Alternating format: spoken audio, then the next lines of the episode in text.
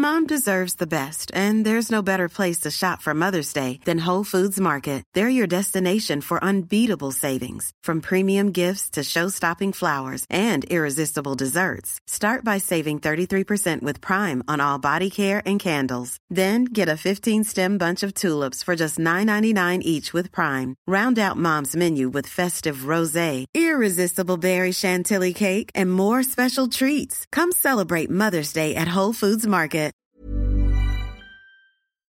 Hola, soy Ana Riga. Desde hace tiempo estoy descubriendo y compartiendo una vida sana. Yo creo que para transformar tu vida basta con que comprendas que el cambio está en cambiar algo pequeñito que hagas diario. Así, poco a poquito es como se logra la creación de hábitos, es como se logra sanar. Aderezo presenta.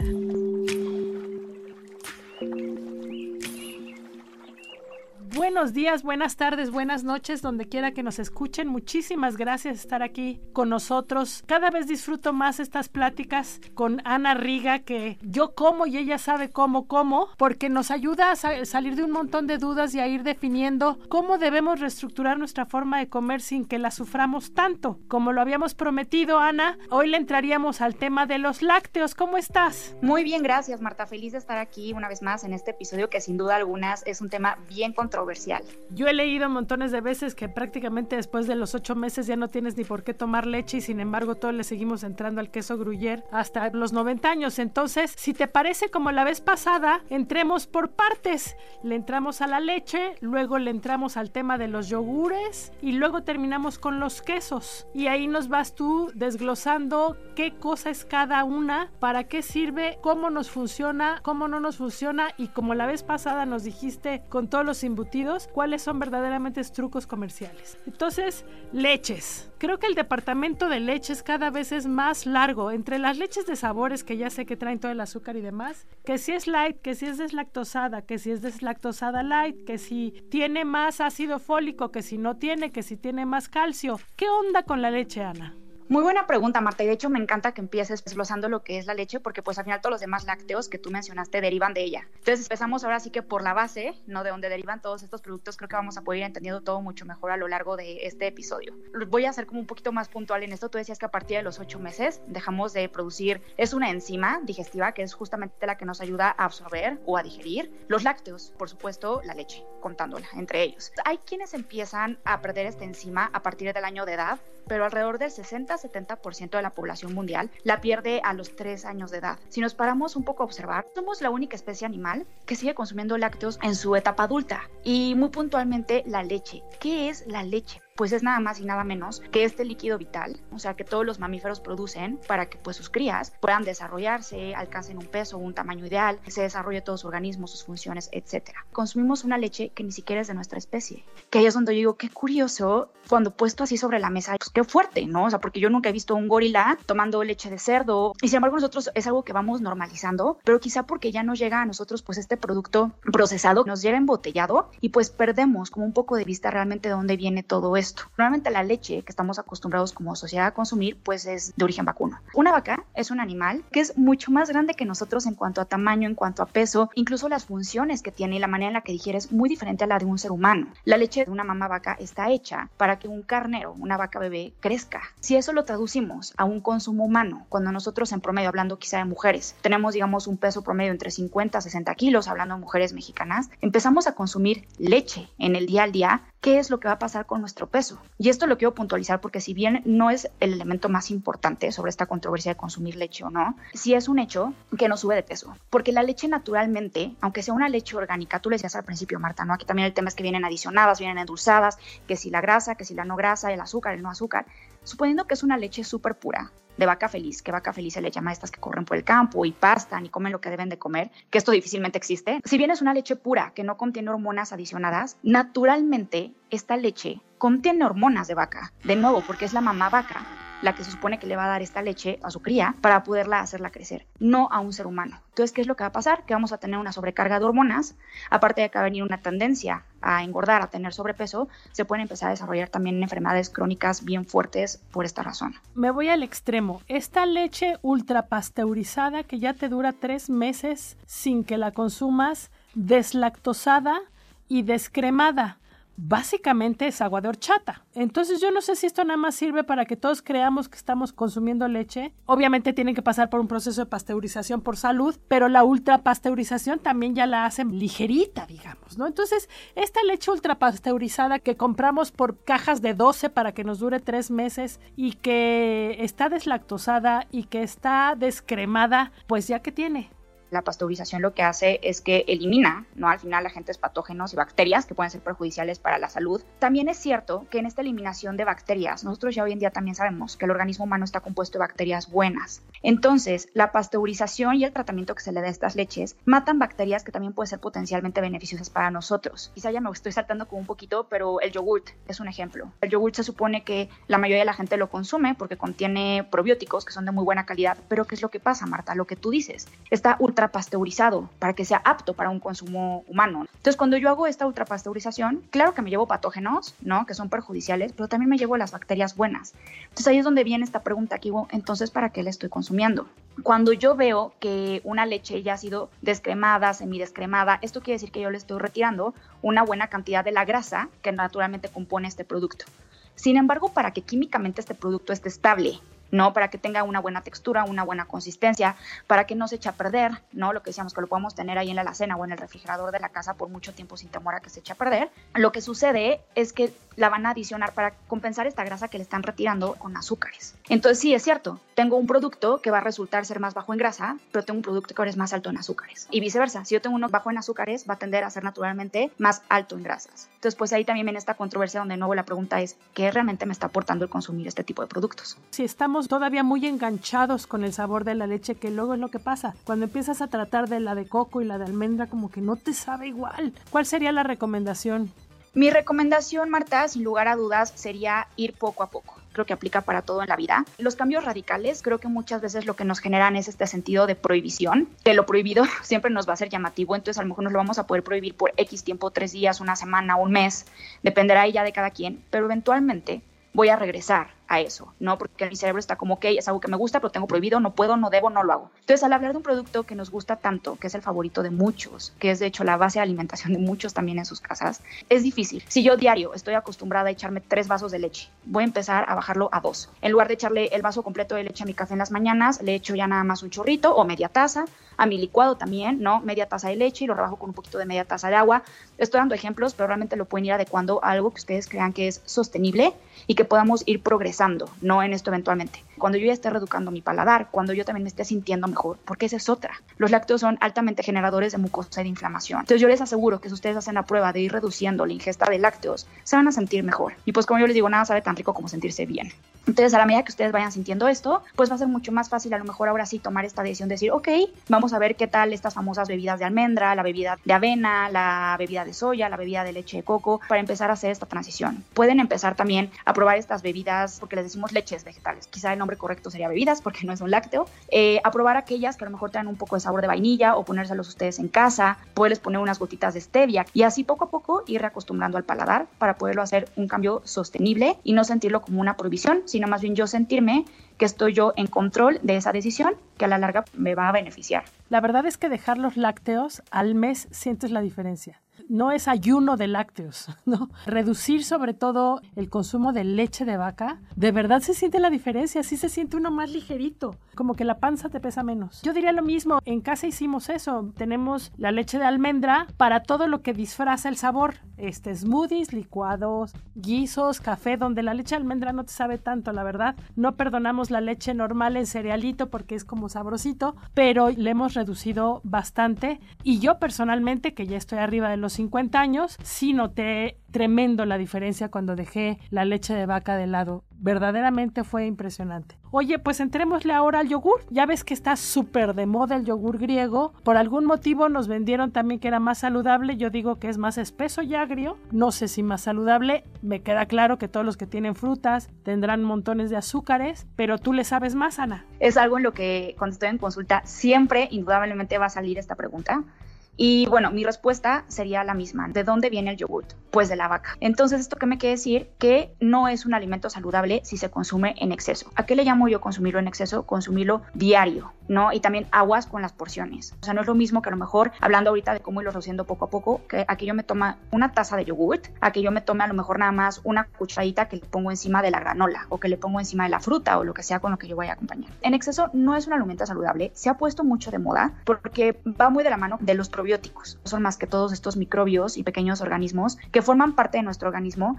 y que nos ayudan a fortalecer tanto sistema digestivo, sistema inmunológico, sistema nervioso, sistema hormonal, en fin, son unos microorganismos que necesitamos y queremos tener siempre en nuestra vida. Se ha dicho mucho que todos los alimentos fermentados, incluyendo entre ellos el yogurt, pues son muy ricos en probióticos. Regresamos a lo mismo. Al venir de la leche, el yogurt tiene esta proteína que tiene la leche naturalmente, pues la lactosa. Nosotros, los seres humanos, perdemos la enzima que ayuda a la lactosa, que se llama lactasa, desde los tres años, cuando muy tarde. Entonces, ¿a mí de qué me sirve tener un producto fermentado como es el yogurt? Suponiendo, de nuevo, que es de muy buena calidad, ¿no? Que normalmente suelen ser los yogurts griegos sin azúcar, sin aditivos, los que son los mejores. Si yo no voy a tener la capacidad digestiva para absorberlo. Nos pasa con los alimentos más sanos incluso, ¿no?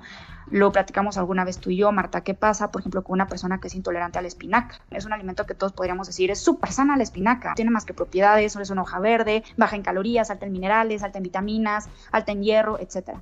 ¿Qué pasa si yo le empiezo a dar eso a una persona que es incapaz de absorberla? En lugar de hacerle un bien, le voy a causar un mal. Unos tremendos pues, problemas gastrointestinales. Lo mismo sucede con el yogurt, solamente que con el yogurt no me estoy yendo a esta persona en particular, que es el caso raro, que es intolerante a la espinaca, ¿no? Con mi ejemplo anterior, sino que me estoy yendo a un 60-70% de la población. Es por esta razón que yo no lo considero un producto saludable. Ahora bien, si yo estoy llevando una dieta que es rica en vegetales, rica en fruta, rica en cereales integrales, y de vez en cuando, porque me gusta, o sea, a lo mejor los fines de semana, o como decía yo hace un ratito, a lo mejor una cucharadita para darle sabor, incluyo el yogur en mis alimentos, está bien. Pero eso es muy diferente a hacerlo parte de mi pirámide alimenticia como tal.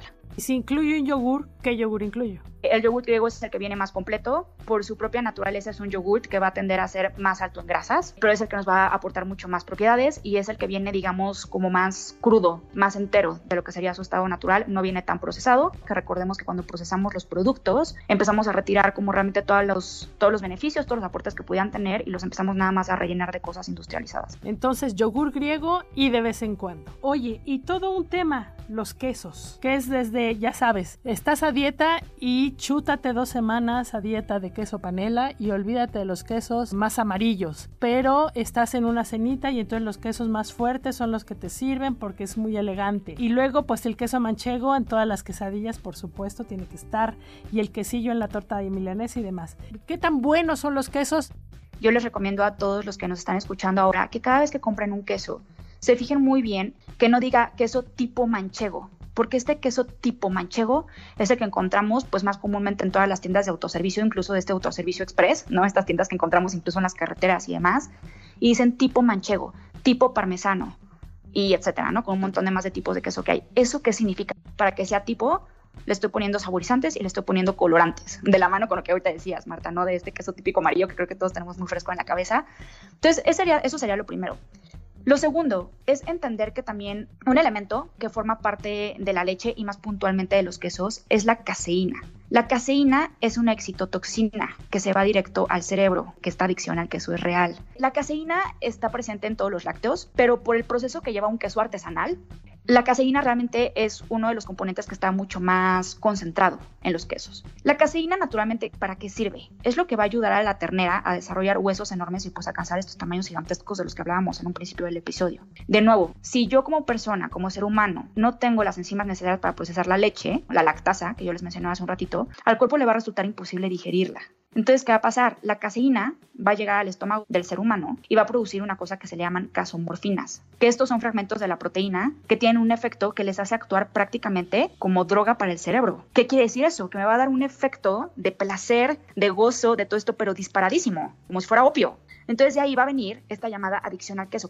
Yo creo que le escucho mínimo como cinco veces a la semana, ¿no? De es que soy adicto al queso, es que me encanta el queso Oaxaca, el queso manchego, soy adicto, no puedo parar. Pues sí, esta adicción es real y es la caseína es el causante número uno. Por este efecto tan momentáneo, tan rápido y tan eufórico que causan en nosotros, pero pues a la vez muy problemático porque nos hace querer más. Hablo yo de este tema de la adicción. Todo con medida. Y si ustedes me preguntaban, yo les diría 100% que prefieran el queso de cabra. Es de los más puros, de los menos procesados y de los más amigables porque son los que se parecen mucho más por su estructura molecular a la leche materna. Entonces van a ser mucho más amigables con nuestro tracto intestinal, además de que pues, muy rico y es también muy versátil, lo pueden poner en ensaladas, eh, lo pueden botanear también con unas galletitas, en fin. Y los quesos de sabor más fuerte normalmente son los que te dicen come menos porque tienen mucho más grasa. ¿Sí es cierto eso? Sí, sí es cierto, Marta. De nuevo, todo depende aquí de la estructura molecular que tienen. Suele estar asociado mucho más con los quesos que son más fuertes en comparación a los que son los más ligeros, ¿no? En el caso, por ejemplo, de un queso panela, de un queso de cabra, que incluso lo podemos notar desde el color que tienen. Es un color muy distinto a estos quesos que tienen un sabor mucho más predominante. Y valdría la pena nada más para que nadie haga trampa, que si estamos diciendo que todo se debe tomar con medida, pues no es que el mismo día te avientes poquito de leche, poquito de queso y poquito de yogur, porque al cabo es con medida, ¿verdad?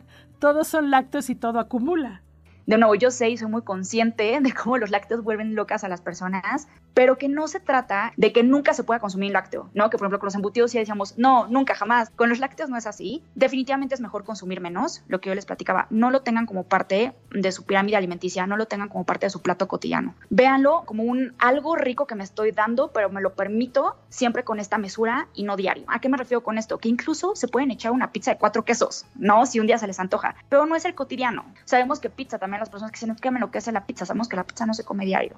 Y por eso, pues empezamos justo con la leche, ¿no? Que a lo mejor cuando dije tres vasos van a decir, no, tres vasos es un montón.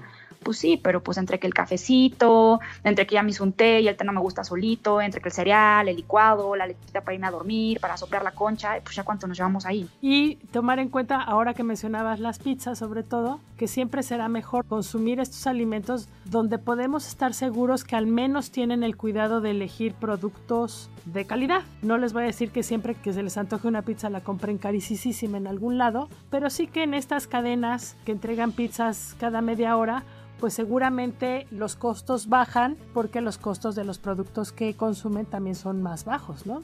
totalmente, ahorita que mencionábamos justo esta parte de cómo consumir los lácteos, de verlos más como un treat, como a lo mejor cuando voy a comer un pastel, me voy a comer un queso, me voy a comer una pizza, lo que tú dices, Marta, a ver, si ya me voy a comer un antojo bien rico y lo voy a disfrutar y si es algo que me vuelve loco, ¿por qué voy a pedir la pizza esta de 2 por 100 pesos, ¿no? No sé cuánto cuesten. No, me voy a ir a una rica pizza de leña o hasta me voy a hacer una en mi casa, Marta. A mí me encanta prepararme una. Bueno, yo no como queso, pero yo uso este como sustituto vegano que se llama levadura nutricional. Es maravillosa para quienes no la conozcan. Para mí es de los mejores inventos que tiene la naturaleza y es muy buen sustituto de lácteos. Tiene un sabor como muy ligero a quesito y la levadura es totalmente inactiva. Se le llama levadura, pero realmente no es que nos vaya a causar una proliferación de hongos en el intestino ni nada de esto. No tiene gluten y lo más maravilloso es que tiene todos los aminoácidos esenciales para tener una proteína completa y además pues es muy alta en vitaminas del complejo B. Ya me eché mi comercial de la, de la levadura nutricional, pero es que me encanta. Entonces yo les decía que yo no compro pizzas, yo lo que hago es que agarro un pan pita, le pongo levadura nutricional, le pongo un poquito de hummus, que es este puré de garbanzo, ¿no? que también es muy alto en proteína y es muy sano y tiene fibra. Eh, les polvoreo con mucha, mucha levadura nutricional, corto un jitomate en rodajas, le pongo un poco de albahaca y a veces le pongo un poco de tofu, cuando no me da flojera, la verdad, no siempre.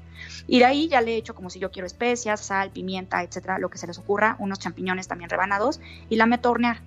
Y como en 25 minutos, media hora, depende de qué tan crujientes les guste, queda una pizza deliciosa y sumamente sana. O sea, esta, por ejemplo, sería una pizza que casi les podría asegurar que casi todos la podríamos consumir, pues, si no diarios y unas cuatro veces a la semana. Y si les gusta el queso, ¿por qué no irse por un rico queso mozzarella o queso manchego real, ¿no? No el tipo mozzarella y no el tipo manchego, y hacerse una pizzita de estas en casa. La verdad es que es una cena que queda de volada.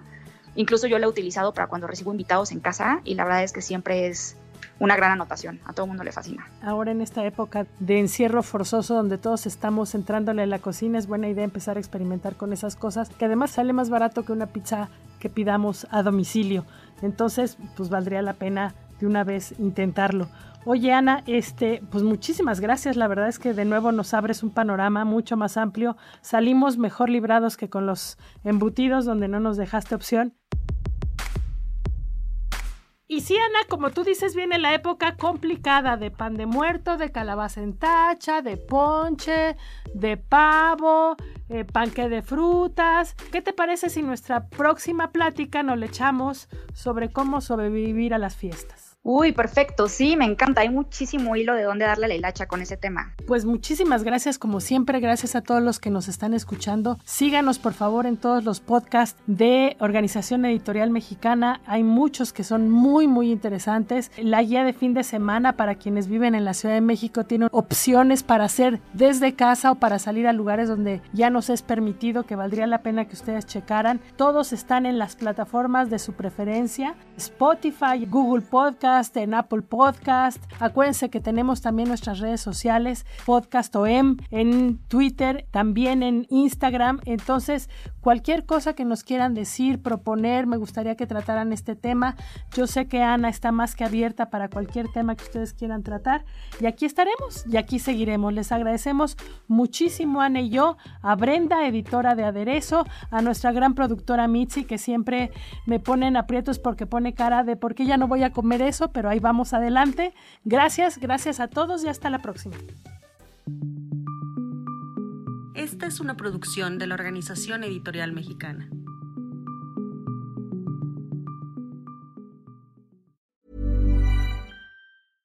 Imagine the softest sheets you've ever felt. Now imagine them getting even softer over time. That's what you'll feel with Bowl and Branch's organic cotton sheets. In a recent customer survey, 96% replied that Bowl and Branch sheets get softer with every wash. Start getting your best night's sleep in these sheets that get softer and softer for years to come. Try their sheets with a 30-night guarantee. Plus, get 15% off your first order at bowlandbranch.com. Code BUTTERY. Exclusions apply. See site for details.